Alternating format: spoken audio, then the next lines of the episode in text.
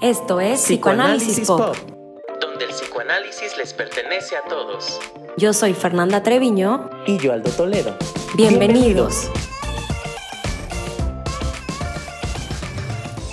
¿Qué onda amigos? ¿Qué onda amigas? ¿Cómo están? Bienvenidos a Psicoanálisis Pop. Es la primera vez que lo digo porque no sé por qué nunca hemos dado la bienvenida al podcast.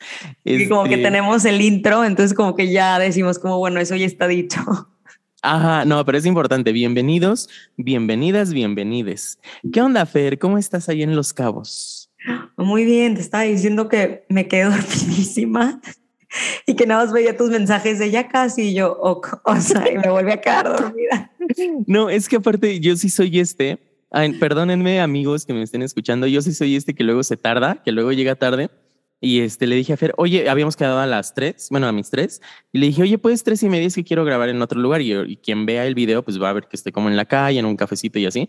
Y este, y luego llegó al café que se me olvidó la cartera. Ay, no, no, me dio un coraje y ya le dije a la chica del café, oye, ¿te puedo pagar con transferencia? Y ya me dice, no, pues que sí. Y ya me tardé todavía otros 15 minutos más. Pero bueno, Fer estaba dormida. Ajá, Yo estaba dormidísima, pero es que sabes qué, que yo también soy esa amiga que siempre llega tarde y siempre me están esperando y, y se desesperan mucho mis amigas conmigo, pobrecitas. Justo ayer tuve una, una cena de una fiesta sorpresa de una amiga y era a las dos y media iba a llegar mi amiga, ¿no? Al, al lugar. Y yo iba a pasar por otra amiga y me dijo, pasa a las 8 en punto por mí para llegar a las 8.15 al lugar para estar con tiempo para que, ah, no, yo terminé pasando por mi amiga a las 8.15, llegamos a las 8.25, o sea, no, apenas no. le hicimos, pero yo también soy. Bendiciones, perdón, gente puntual, así somos, perdón. Este, y hoy vamos a hablar de un tema, de un tema muy bonito, muy padre, que luego creo que eh, crea algunas dudas en, en los pacientes y demás. Pero antes de entrarle al tema, recuerden que nos pueden seguir en Instagram como arroba psicoanálisis.pop. A Fer la siguen como Arroba sí, Fernanda T. y a mí me siguen como arroba psicoanálisis.aldo.toledo. Es eso en Instagram. Eh, nos pueden seguir en TikTok, que creo que no hemos subido nada, pero ahí, No sí, ahí está. Ahí está, ahí está, ahí estará y ahí subiremos cositas algún día como arroba psicoanálisis pop y en Facebook así psicoanálisis pop que es lo mismo que Instagram pero ahí está también. Buenísimo, ahí, ahí tienen nuestras cuentas. Ahí tienen.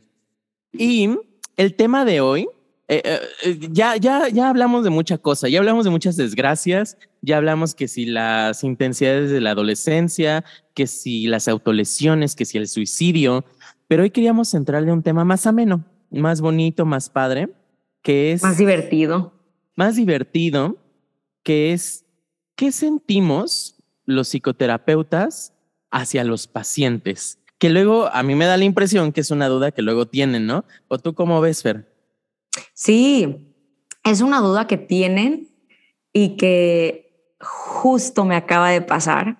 Eh, ahorita que dijiste me acordé de que tengo un paciente, no voy a dar detalles ni nada, pero tengo un paciente que me toca eh, verlo tanto en... Cabo es muy chiquito, ¿no? Entonces a muchos de mis pacientes de repente me los encuentro que en la escuela de mis hijos, que en las clases de la tarde, que si voy por un helado, pues que están en el helado. Entonces como que soy como muy respetuosa de que si ellos se acercan a saludarme, pues los saludo. Pero si no, Ujú. pues no. Y, y me dice de que es que siento rarísimo porque de repente te veo acá en el consultorio y es como nuestro espacio, pero de repente te veo afuera, ¿no? Y, y es como este secreto de que tú eres la única que me conoce de allá afuera. Entonces es como, Ujú. como un poco de complicidad, pero igual como pena. O sea, de, de ya me estás viendo acá en el mundo real, Ah, ajá, ajá. todo el mundo también me está viendo o otras personas, pero solamente tú sabes lo que me pasa. Ajá. Y es como que, y eso, y se me queda Ah, viendo Ya. y me dice- Ajá. ¿ya, ven- ya me cachaste? Ya, ya, ya. Ajá. Y me dice como, ¿y tú cómo te sientes con eso? Y yo Ajá. me ataco de la risa, porque aparte con este paciente me río mucho en las sesiones y, y ya, pues nada más, más bien le digo como más bien a ti que te hace sentir, ¿no? O sea, pero es muy chistoso porque sí creo que siempre tienen esta fantasía de qué siente ella por mí. Sí, sí, sí. Ah, y justo, ¿no? ¿Qué pensará eh, de verme allá afuera, en el mundo real? Ujú. Sí, Fíjate sí, que re- recién esta semana un paciente me estaba diciendo algo muy similar, me estaba contando que fueron a comer a un restaurante de aquí de la Ciudad de México, que Ciudad de México es enorme, pero sé que el paciente y yo vivimos medio cerquita. Y me dice, no, pues fui con mi familia a un restaurante y fuimos a, a comer, ¿no? Y este, y me estaba contando de uno de sus papás eh, que dice, es que se viste horrible, está, o sea, ya sabes, el ataque, el ataque horrible. Y dice, y aparte se, se vistió súper naco o naca, este, lo que sea que para él sea naco. Eh, y le digo, ay, pues ¿cómo se vistió? Y ya me va haciendo la descripción y así. Y me dice, ¿qué? ¿Me viste? y yo, y yo, no, solo te pregunto, pues para saber para ti qué es un mal gusto, ¿no? Este, y, y le digo, pues para ti, ¿cómo se hubiera sentido que te viera?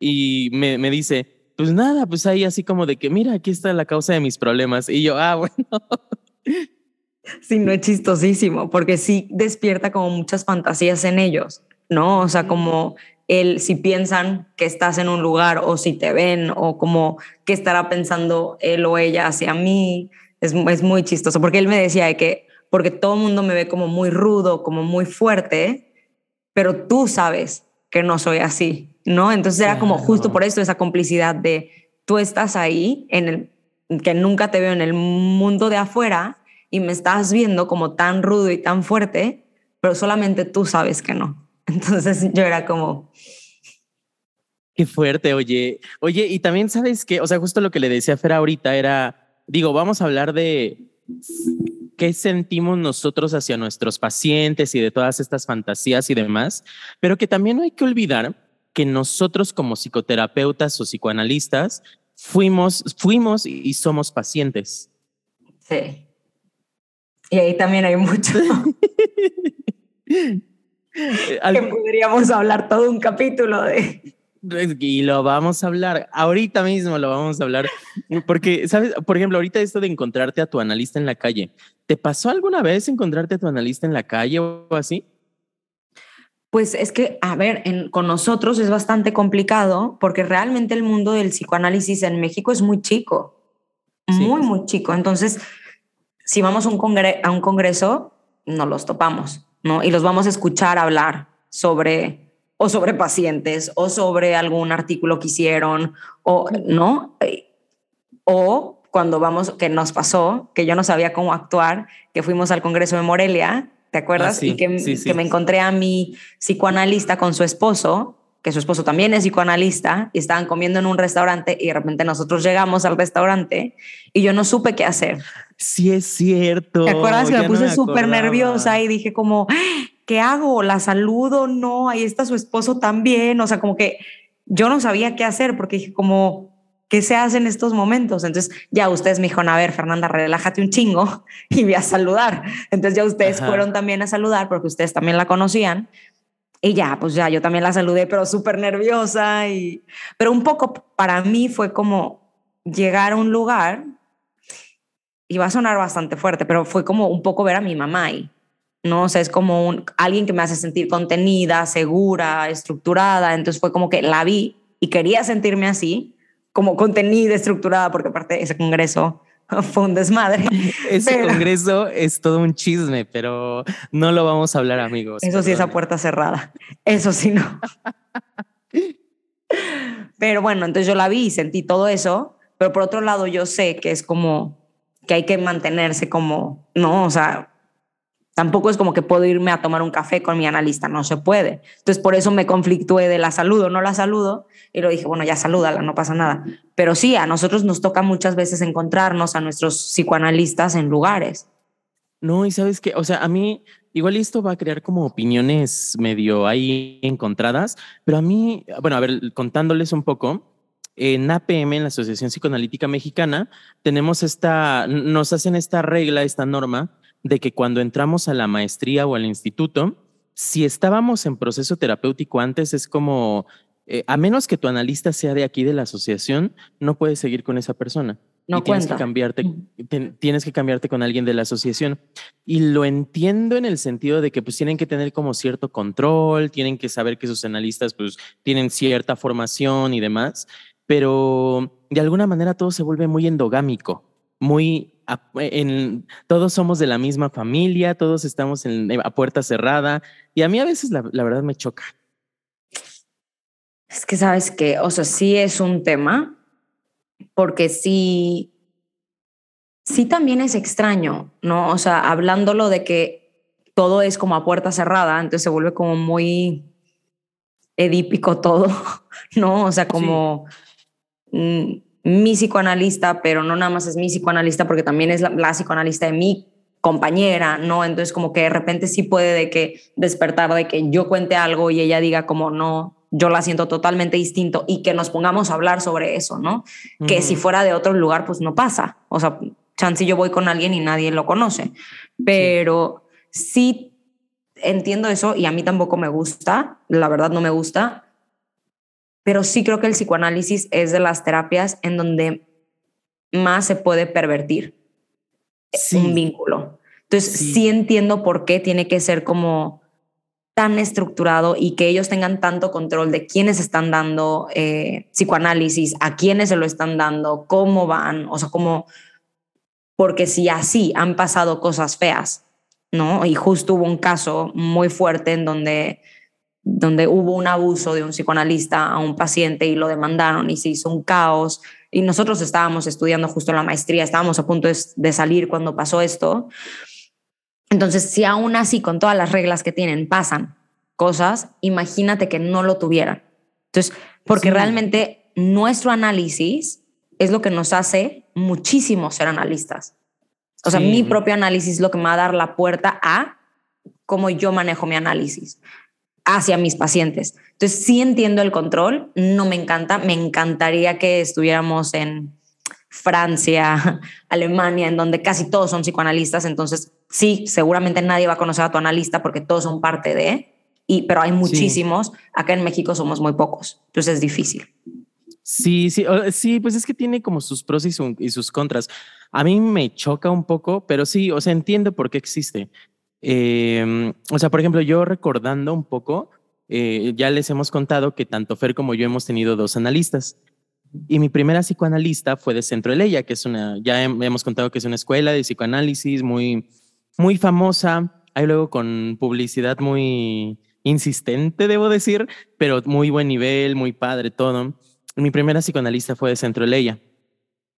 Que ese psicoanálisis, la verdad es que me cambió la vida, es una maravilla, fue una maravilla. Eh, y fíjate que es que ahorita que estabas contando tu anécdota con tu paciente que te, que te encuentra en la calle y demás, e, es que el espacio analítico, el consultorio, es como un huevito, es una fantasía en la que estás a salvo y tu psicoanalista forma parte de ese consultorio en que te contiene y demás, y verlo afuera es extraño. E, es eh, como que rompe un poco esa ilusión. Y yo me acuerdo de, un, de una vez bueno, de, de entrada mi, mi, psicoanalista primera era como ortodoxona y me decía, si tú sabes que yo voy a dar una plática o así, no vas, porque es para cuidar nuestro encuadre. Y decía, ah, qué raro, pero bueno, estoy de acuerdo. La verdad estoy de acuerdo. Y luego una vez que me la encuentro en mi facultad, en mi facultad no sé por qué, algo debió haber eh, ido a hacer, pero yo me sentí tan raro. Yo me sentí así como de que. ¿por qué está fuera del consultorio? No, pero es que justo lo que acabas de decir, yo me acuerdo que también una paciente me dijo, pero me lo dijo. O sea, ella decía, o sea, me dijo, Cabo es un huevo. Sí. Ya llevamos como dos años en análisis, ella todavía sigue, y me dice como, justo en esos dos años nunca nos habíamos topado en ningún lugar, ¿no? O sea, yo no la había visto. Y de repente voy a cenar a un sushi con mi esposo y, y, nos habían puesto como en un medio privado, pero en ese privado habían tres mesas más, ¿no? Entonces era mi mesa y dos. No, en, o sea, no de repente yo comiendo con mi esposo y de repente volteo porque veo a alguien, mi paciente, y yo, no. en un espacio cerrado, ya sabes, mi esposo ahí, y yo de que, ay, súper incómodo. No, sí. por, no porque a mí se me hiciera incómodo, pero dije, qué fuerte, porque va a ser súper extraño para ella. ¿No? O sea, sí. entonces, obviamente, pues ya yo medio le hago señas a mi esposo de que hay que cenar rápido, entonces cenamos rápido y me voy y llegamos, y aparte creo que el siguiente día me tocaba con ella. ¿no? O sea, le tocaba sesión. Entonces me Sí, dice sí. como, es que yo en mi ilusión, tú vivías en tu consultorio. Por supuesto. Sí, o sea, claro, para claro, mí, claro, claro.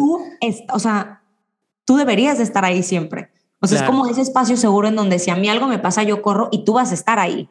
Sí. Y yo me moría de risa porque decía, pues claro, es su espacio seguro y en su fantasía yo tengo que estar ahí siempre, porque si Sí. algo le pasa, ella puede regresar y yo voy a estar ahí. Pero si me ve cenando fuera, ya no estoy ahí. No, o Sí, sea, claro. si le pasa algo, ella está sola. Sí, o sea, y eh, dime una cosa, sí, ¿qué qué edad más o menos tiene la paciente?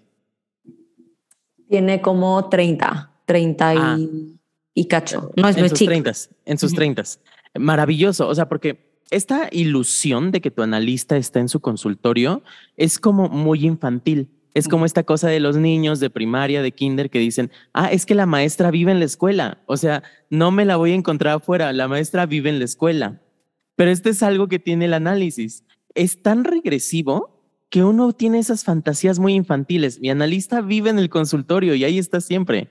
Sí, sí, no, no importa la edad que tengamos, nos regresiona y es como, no, ella vive ahí. No, o sea, como seguro ahí sí vive. Y bueno, yo me ataqué de risa y dije, bueno, ahí ya, pues empezamos a analizar cómo se sintió, bla, bla.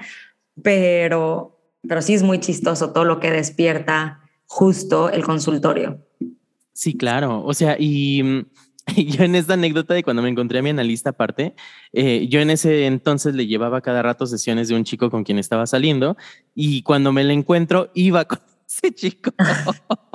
y en mi fantasía es como, claro, ya se va a dar cuenta quién es él, este, va, a decir, va a decir, ay, es que te viste de tal manera, ibas caminando con él de tal manera. O sea, toda la persecución Sí, de que me va, ahora sí va a analizar absolutamente todo de la realidad, Exacto. ¿no? De como yo lo cuento. Y creo que eso es algo importante porque sí, muchos no saben, pero nosotros cuando aceptamos un paciente, ya no aceptamos a sus familias. O sea, si llega Sí. un paciente conmigo, yo ya no veo a sus hermanos o a sus papás o a sus primos o a su mejor amigo. O sea, lo hacemos justo para eso, ¿no? O sea, para que el paciente sienta que estamos entendiéndolo a él y que no se contamine esta parte de decir como, si yo te estoy viendo a ti, pero también veo a tu mamá, entonces ya, si tú me estás diciendo que tu mamá es la peor bruja, ¿no? Y yo conozco a tu mamá y digo, no, no hombre, no es la peor bruja, empiezo a invalidar lo que mi paciente está sintiendo. Entonces, Claro. por eso justo nosotros es como, no, eso es separado, la realidad externa se queda fuera del consultorio y acá solamente entra el paciente. Pero por eso entra esta fantasía de, ya lo vio, ya vio cómo es, ya vio qué va a pensar. Sí, claro, claro. O sea, y este, ¿y qué te iba a decir? Ajá, justo, que en el análisis lo que menos importa es la realidad externa. O sea, me importa cómo son tus vínculos internos. O sea, no me importa, o sea, por ejemplo, en el caso de este chico con, con quien salía, ¿no? A mi analista, seguro, ya viéndolo objetivamente, no le importa cómo es mi relación con el chico, le importa yo lo que le llevo, cómo es este, eh, era este chico que estaba en mi mente. Claro, por supuesto, pero sí entra esta parte. O también pasa que pacientes te están contando de alguien, ¿no? De que, que a alguien le gusta o de su mamá o bla, bla. Dicen, no, es que es guapísimo y no sé qué. Mira, te lo voy a enseñar en una foto. y ahí están en el celular. Sí, sí, sí, sí. sí. Y yo me quedo, bueno, a ver, vamos a ver. Y te Pero es pues, tan guapo, no.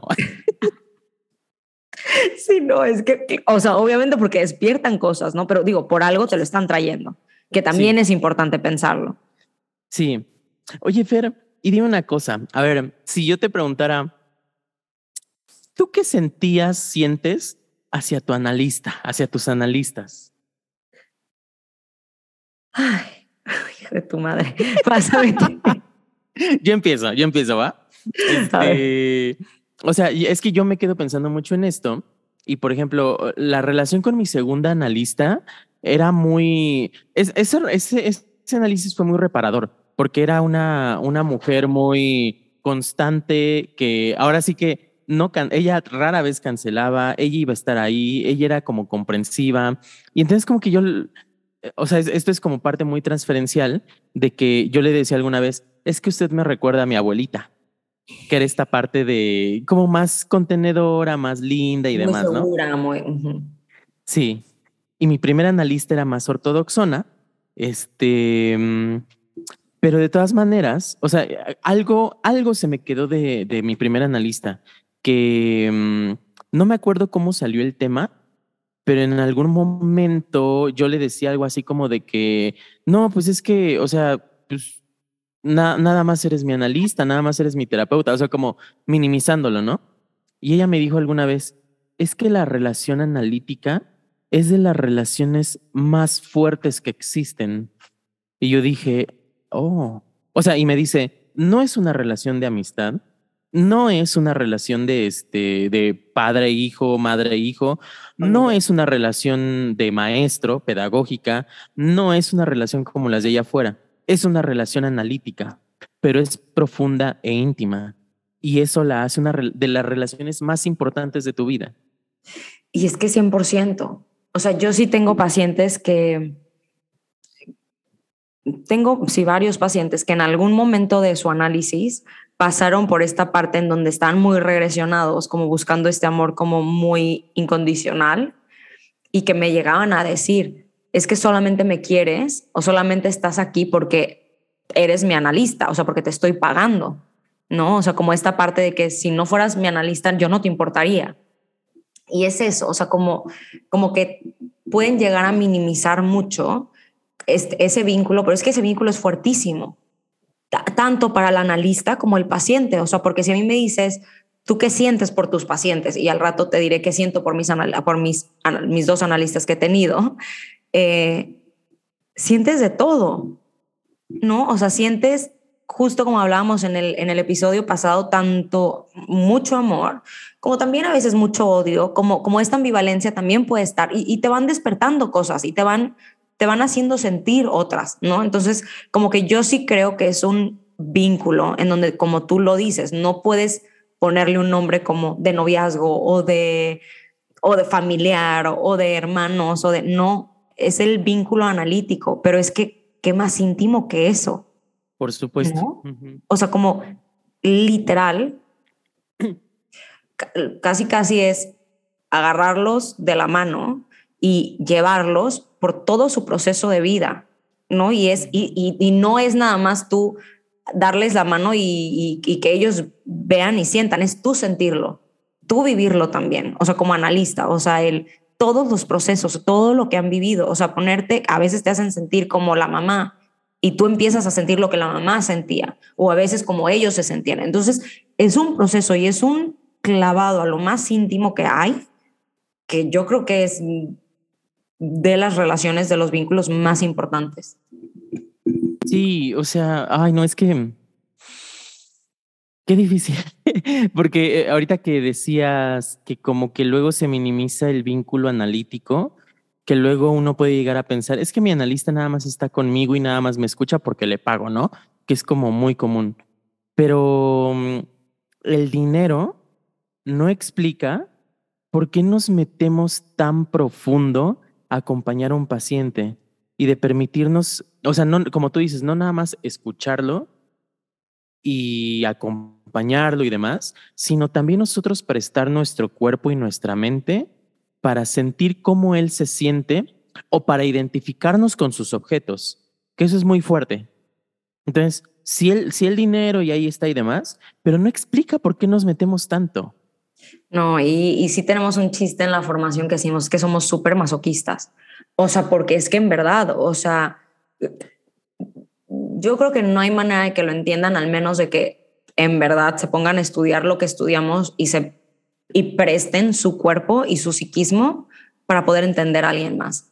O sea, porque en verdad es un, claro, te pagan, o sea, y, y, hasta el dinero lo analizamos nosotros. Claro. ¿No? O sea, el dinero para nosotros es súper simbólico. A ver, que lo necesitamos para vivir, sí, también. Pero también sabemos que de analistas no nos vamos a hacer ricos.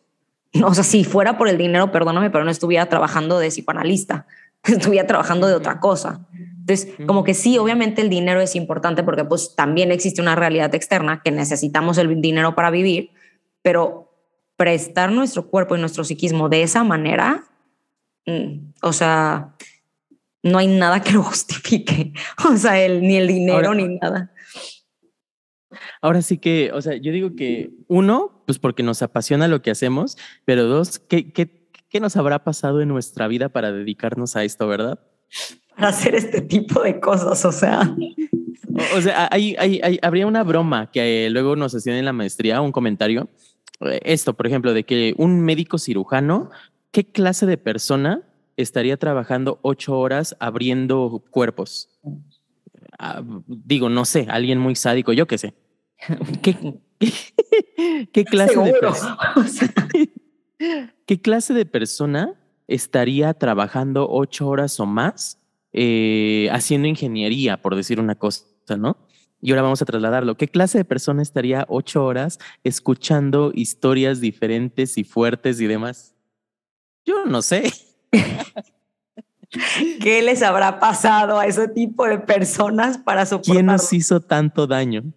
Dios mío santo, pero es que sí, justo sí, o sea, y, y mucha gente y muchas de mis amigas, muchas, eh, pues me ven sufrir bastante igual, ¿no? O sea, como que hay veces que sí me ven y me dicen como, mm, no le estás pasando bien, o sea, no te ves tan bien.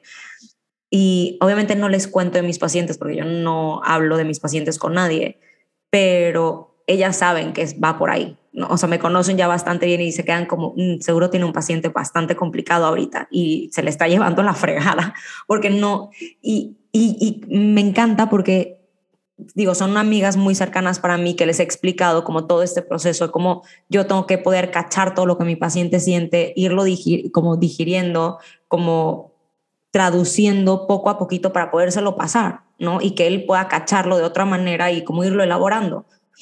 Entonces, como que cuando me ven tan mal es como no está pudiendo digerirlo. O sea, le cayó una bomba y la pobre no está pudiendo elaborar eso que está pasando. Y, y antes, mis amigas me decían, no, fue pues encuentra algo, o sea, alguna herramienta o algo para que, para que no sientas. O sea, para que lleguen y te cuenten y tú no te quedes con eso, ¿no? Porque es lo que cero, cero. Y ahora estas amigas ya entienden perfecto cómo funciona y, mejor me apoyan. O sea, es como, Fer, ¿qué necesitas? ¿Quieres que te cuidemos a los, a los niños? ¿Quieres que vayamos por un café? O sea, como que ya dicen como hay que cuidarla. Y eso se me hace tan bonito porque es como que es que esto es, el, es ser psicoanalista, ¿no? O sea, digo, también entre más experiencia, entre más todo, pues tú y yo se vuelve más fuerte y puedes cachar más cosas. Yo estoy entrándole, entonces hay muchas cosas que retumban igual pero es lo que decimos, ¿no? Tenemos que sentir a nuestros pacientes y vamos a sentir cosas también hacia ellos. Mira, yo aquí quiero decir dos cosas. Volviendo a la pregunta de quién nos hizo tanto daño, por qué estaríamos tanto tiempo invirtiéndole a escuchar a otras personas. Yo el otro día ya tiene, estaba escuchando el podcast que te digo que escucho, el de vamos a ponerlo en palabras. Este, y este Santiago decía una cosa que a mí lo dijo tan rápido que me impactó, que así de, eh, lo dijo de broma, pero es muy cierto. Dice, sabemos que nos hicimos psicoanalistas porque inconscientemente queremos curar a nuestra madre deprimida. Y yo, yo dije, por supuesto, por supuesto. O sea, 100 de 100. o sea, es esta, onda, es esta onda de reparar a otros y al mismo tiempo inconscientemente estoy reparando a, un, alguno de mis objetos. Claro, y a mí me quedó clarísimo porque justo tenía una paciente que yo le estaba pasando muy mal con esta paciente porque era una paciente que ya no quería vivir, ¿no? Entonces yo, bueno, o sea, hice hasta no sé, lo imposible, o sea, como por hacerla sentir, como por hacerla ver, como por, ya sabes, o sea, como yo me estaba muriendo en ese vínculo, o sea, pero desgastando de una manera impensable. Entonces de repente llego a mi análisis y, y, mi, y mi psicoanalista me dice, ¿cuánto tiempo más vas a intentar salvar a tu mamá? Y bueno, yo ahí me rompo y me pongo a llorar como loca y digo, ya está, no la voy a poder salvar. O sea, eso le toca a ella, pero yo no puedo seguir matándome en estos vínculos con tal de salvar a alguien, porque no voy a salvar a nadie. Me río porque en el fondo quiero llorar. No, pues es que sí, o sea, tiene todo el sentido y aparte como, y en esto que cuentas de tu analista diciéndote hasta cuándo vas a querer reparar a tu mamá, eh, o sea, aquí también vemos técnica psicoanalítica, ¿no? Que es decir la intervención cortita, breve y directa, porque ese es el sentido de lo que está pasando. Exacto. No dar una mega interpretación de que sí, porque Freud dijo que en su momento. No. O sea, solamente ella sintió lo que yo estaba sintiendo. Seguramente eh, no. O sea, ella lo pudo elaborar muy rápido y fue como, ¿hasta cuándo, Fer? Y yo fue como un. y eh, no, ¿y sabes qué? Probablemente ella lo sintió en su cuerpo y esa información te la devolvió. Ahora, aquí va como lo siguiente que quería decir, que era, luego me da mucha mm, curiosidad y, entiendo por qué lo dicen la gente que no se dedica a este ámbito, que es esta cosa, como te decían tus amigas, vamos a, busca algo como para protegerte y que no sientas lo que dicen los pacientes. Luego también yo saliendo alguna vez con un amigo psiquiatra, me decía, es que yo ya aprendí que si estoy trabajando en esto, tengo que hacer que no me, no me, no se me pase lo que sienten los pacientes. Y yo digo, no, o sea, es completamente lo contrario. Es dejarte sentir todo, lo, todo ese caos que te están trayendo para que tú lo proceses y se lo devuelvas más digerido. Y ese es un trabajo enorme. Pues es que es un trabajo enorme que tienes que hacer en ti y que no todo el mundo está dispuesto a hacerlo. No, o sea, porque si yo no y que todavía no me doy por bien servida, porque me sigo cayendo horrible a veces, pero llevo años en análisis, no en mi propio análisis. Entonces, si yo no tuviera el trabajo que he hecho en mí, imagínate que me llegue un paciente así y que yo sienta todo y que yo no sepa qué hacer con eso, me, me muero. O sea, me muero porque no hay manera. Entonces, estas personas que trabajan en este ámbito, pero que no quieren sentir, es porque no pueden sentir. O sea, porque si sienten, se rompen. Y no, va a haber manera. Y, y, luego no sé si has escuchado, visto esto, que luego, principalmente en médicos psiquiatras, esta cosa de que mm, eh, luego están estresadísimos o les da la enfermedad psicosomática. O sea, esto que de hecho sí están sintiendo, pero que no se dan el chance de procesar y de sentir y demás, se lo llevan a otras partes. Cuando el trabajo es sentirlo, procesarlo y devolverlo. Pues es que hasta a nosotros nos pasa. ¿no? a veces, que de repente no cachamos cosas y ah, justo yo el año pasado me enronché toda y pero unas ronchas horribles, algo, o sea, que en verdad pensaron que tenía Lyme disease. O sea, dijeron, porque yo había subido una sierra con mi hijo, que eran ocho horas subiendo y que nos quedamos ahí a dormir unos días, bla, bla, muy cool. Eh, pero pues ahí hay garrapatas de estas de, venado, ¿no? Entonces yo regreso y me ven como una mancha roja, como un círculo y dicen, o sea, le picó esta garrapata y pues ya va a tener esta enfermedad autoinmune toda la vida. Entonces, el chiste de que me estuvieron revisando, te juro, no sé, me salieron más manchas, o sea, horrible, muy feo. Me dio un cortisona, pésimo. Y, y después de unas sesiones con mi analista, yo estaba estresadísima y súper angustiada por otras cosas. Y en cuanto lo caché, se empezaron a quitar estas manchas. Y mandaron mi caso a la clínica Mayo en Estados Unidos y dijeron, estas manchas son de estrés, estas ronchas. Entonces yo dije como, ay, qué cosas, o sea. No, qué, qué fuerte la psicosomática. Un día deberíamos dedicarle un episodio de la psicosomática. Ay, 100%. O sea, yo soy un libro de psicosomática.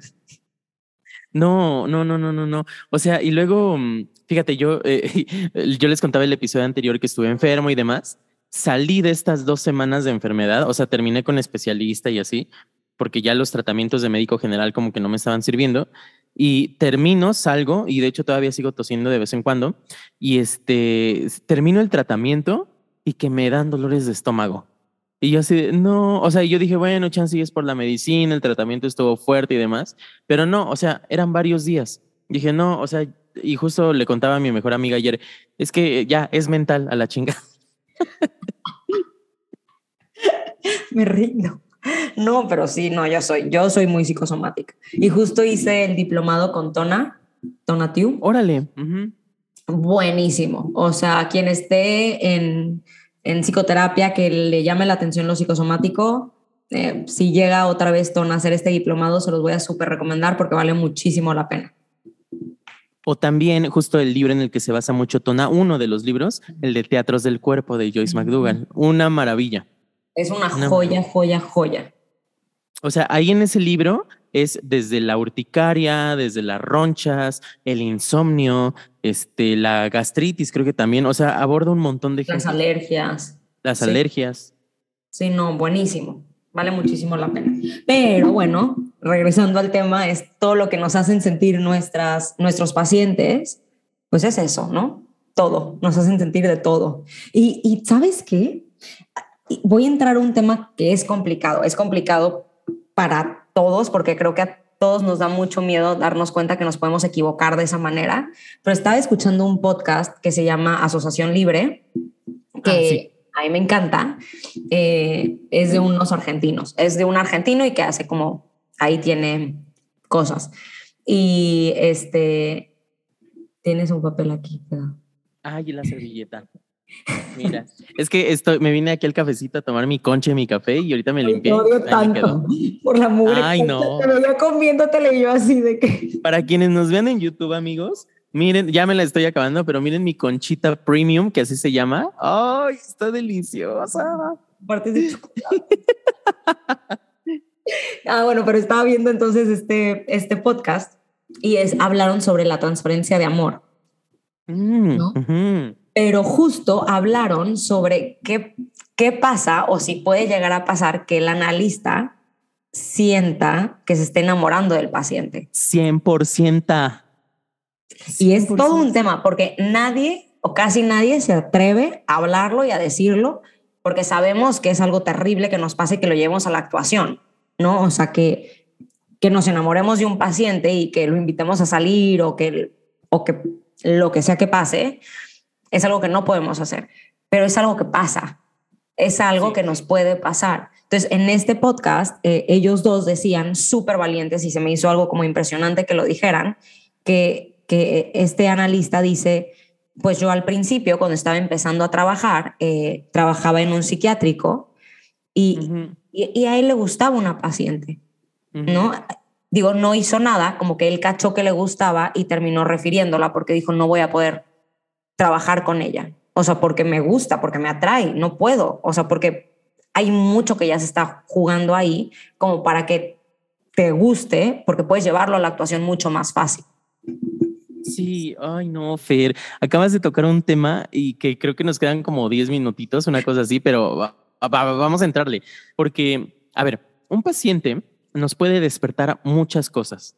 Nos puede despertar, o sea, y lo voy a decir con todas sus letras porque pasa, nos puede despertar aburrimiento, nos puede despertar sueño, nos puede despertar eh, mucho interés, mucho así de cuéntame qué pasó después, nos puede despertar confusión, nos puede despertar excitación sexual y eso, eso pasa.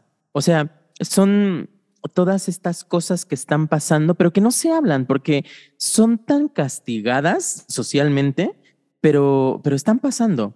O sea, a todos nos ha pasado. A todos nos, Todos ha, pasado nos ha pasado. todas esas, ¿no? O sea, como, y, y porque es extraño, imagínate que de repente, y entiendo por qué no se habla, ¿no? O sea, porque del aburrimiento, de que como que tu paciente te aburre, ¿no? O, Claro. Pero como que todavía es más tolerable, como que podría decir, Sí. bueno, seguramente te habla de pura babosada, ¿no?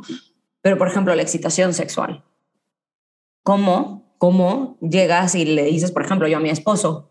O sea, como que sí puede ser mucho, mal, mucho más eh, mal visto, como pues decir, es que, y, y creo que ahí es donde entra esta diferencia, ¿no? O sea, el decir, si un paciente de entrada llegó en las primeras eh, sesiones que tuve con él, no se me hizo guapo, no me llamó la atención, no nada, y conforme va pasando el tratamiento, ¿qué pasa? Que hay pacientes muy seductores, ¿no? Que, que es por algo de su historia, que tenemos que entender que es algo de su historia, ¿no? Que no es porque yo le guste como analista, o sea, es más bien, es su manera de repetir su vínculo, es a través de la seducción, ¿no? Ujú. Entonces, que empieza a seducir, pero ustedes no entienden el grado de seducción que puede haber en un consultorio, o sea, de que a mí una vez me tocó que un paciente me trajo un sueño, que en este sueño era súper sexual el sueño y muy, muy explícito todo, que, o sea, que en algún punto, o sea, como que sí tuve que como decirle como, a ver, vamos a pararle acá y vamos a empezar a, a- a como ver qué trae este sueño, porque a que me- nada más me estés diciendo cosas, igual no, o sea, no estamos llegándole a nada, ¿no? Entonces, como que sí frenarlo y entrarle a eso, ¿no? Y decir como, a ver, ¿qué estoy sintiendo yo? ¿Qué me está intentando hacer sentir él? ¿Y cómo podemos empezar a analizar esto? para que no quede nada más ahí, ya sabes, en la Sí. nada. Pero sí son temas fuertes y, son temas sí. difíciles de entrar igual.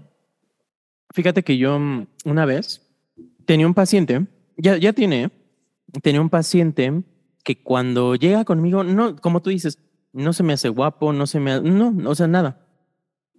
Pero eh, a lo largo del tratamiento, yo empiezo a sentir, o sea, me cacho y me doy cuenta así como de que, ay, como que, como que se me hace sexy, así lo voy a decir, ¿no? Y, y digo, no, no, no fue enamoramiento propiamente dicho, no fue un enamoramiento. Este, y de repente lo sueño, yo lo sueño. Y lo sue- no, no fue ninguna escena como sexual propiamente, propiamente dicha, solamente fue una cosa así de que yo lo tocaba Mm. y este, mm, y lo llevé a supervisión y mi supervisora, Sabina, en ese entonces, este, mm, me dice, es que, pues aquí hay algo, aquí hay algo de excitación, aquí hay algo que te lo está diciendo tu sueño y demás.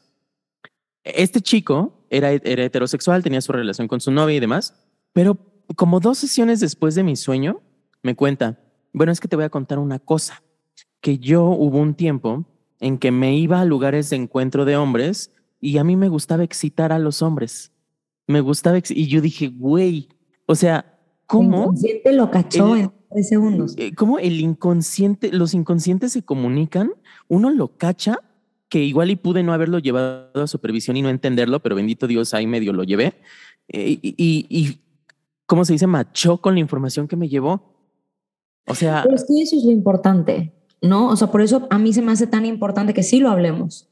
O sea, que Sí. si un paciente nos está haciendo sentir algo, no culparnos de decir, ¿por qué este paciente yo no quiero sentir esto? Por-". No, al contrario, que ser honestos con nosotros y decir, estoy sintiendo esto por este paciente.